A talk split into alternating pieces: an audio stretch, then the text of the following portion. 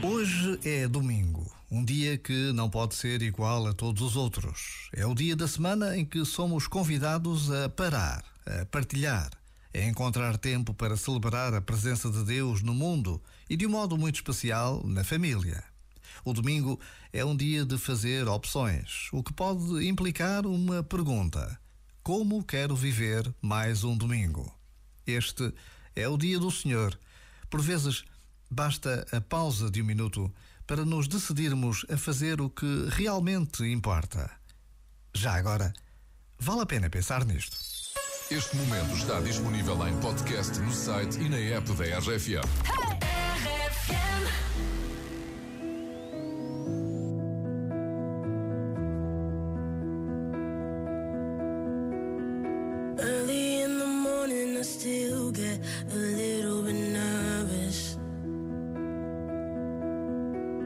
Fighting my anxiety constantly, I try to control it. Even when I know it's been forever, I can still feel the spin. Urge when I remember, and I never wanna feel it again. Don't know if you get it, cause I can't express how thankful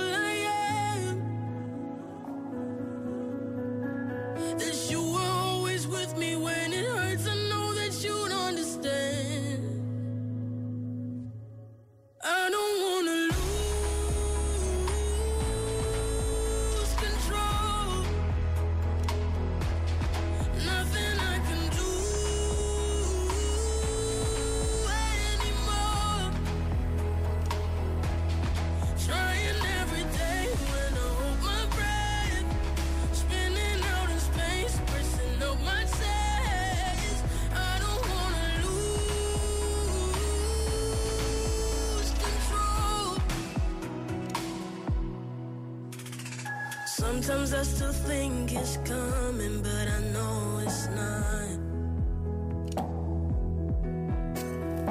Trying to breathe in and then out, but the air gets caught.